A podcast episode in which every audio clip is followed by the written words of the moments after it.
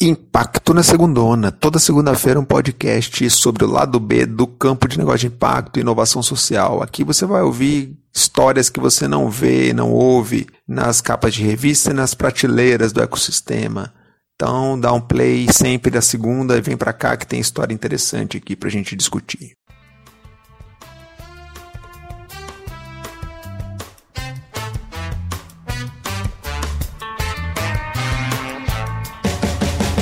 De fazer chorar. Quando o dia amanhece, obriga o frevo a acabar. Ó, oh, quarta-feira ingrata, chega tão depressa só pra contrariar. Esse som aí é de fazer chorar da banda Ed, Recife, Pernambuco. E ao final do podcast eu trago mais aqui duas dicas de som lá do B para vocês curtirem.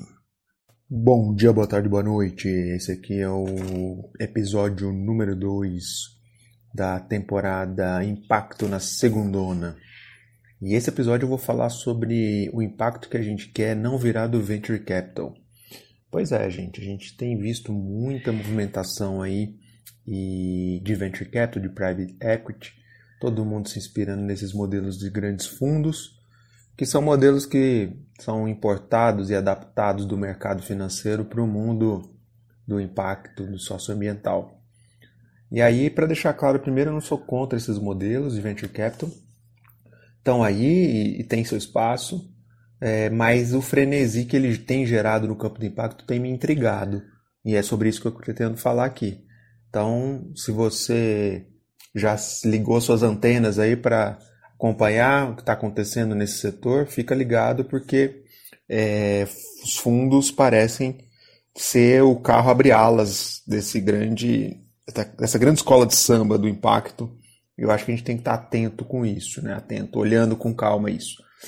Pelo menos alguns incômodos eu tenho é, cá com meus botões sobre esse tema. É, e aí, vamos lá. Primeiro deles é o venture capital ele trabalha numa lógica do unicórnio. Todo mundo sabe, né? Todo mundo flerta com essa ideia do unicórnio, que é você aposta as fichas em várias, várias cumbucas mas apenas uma ou poucas né, se tornarão ao final de uma jornada vencedor e ali é onde você vai recuperar todo o investimento que foi feito. Então, a lógica de poucos felizardos ao final que levam um cheque, que são reconhecidos como case de sucesso e por aí vai, me incomoda muito.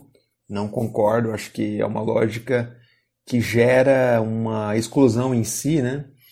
E ela é muito contraditória ao que a gente tem procurado construir no campo de impacto, que é colaboração, ecossistema, etc.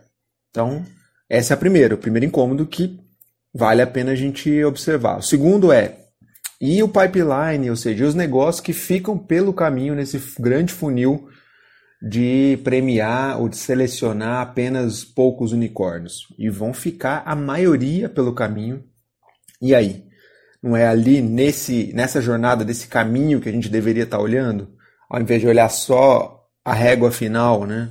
Ponto final de chegada.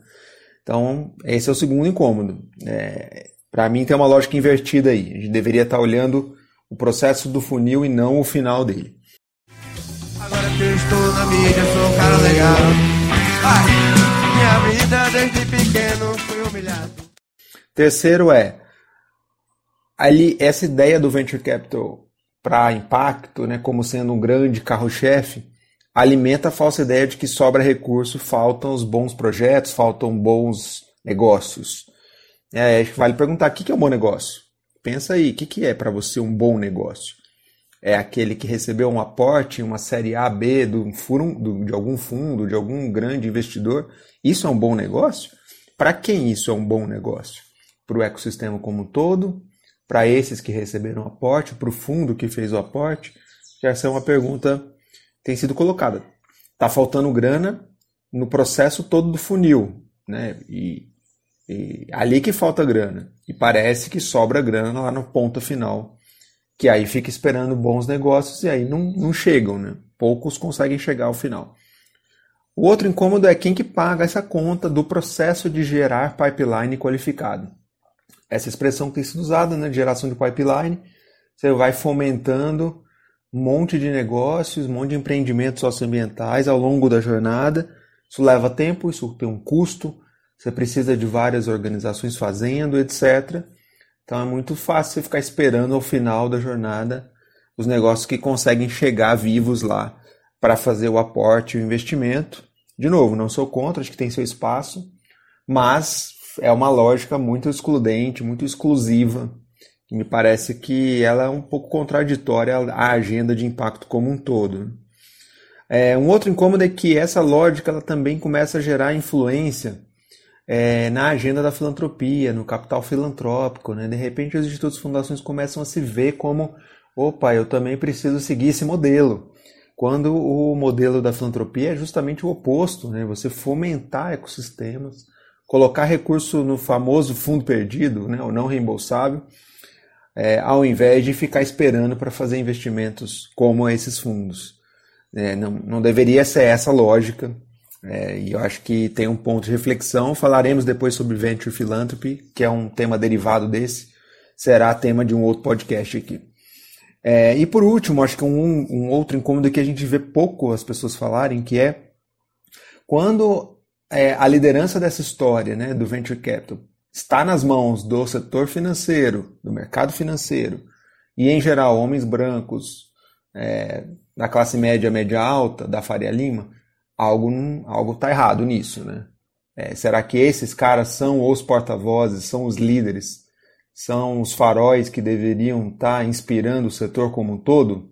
Acho que eles devem inspirar uma parte desse setor que está olhando mais essa lógica, mas não ser a referência para o setor como um todo. Então, deixo aqui esses, essas reflexões breves aqui sobre esse tema. Lembrando, o tema é impacto que queremos não virar do Venture Capital Deixa aí depois seus comentários, enfim, manda suas ideias, como é que você enxerga esse tema. Acho que ele gera um frenesi que me incomoda e, e a gente tem falado pouco sobre esse tema. Então é isso, esse é o impacto na segundona, é, esse é o segundo episódio. Toda segunda-feira um episódio novo aqui com algumas ideias que tem me incomodado aí, cá com meus botões. Eu compartilho aqui com todos. Grande abraço, se cuidem e é isso, valeu minha gente. Só acredito no semáforo,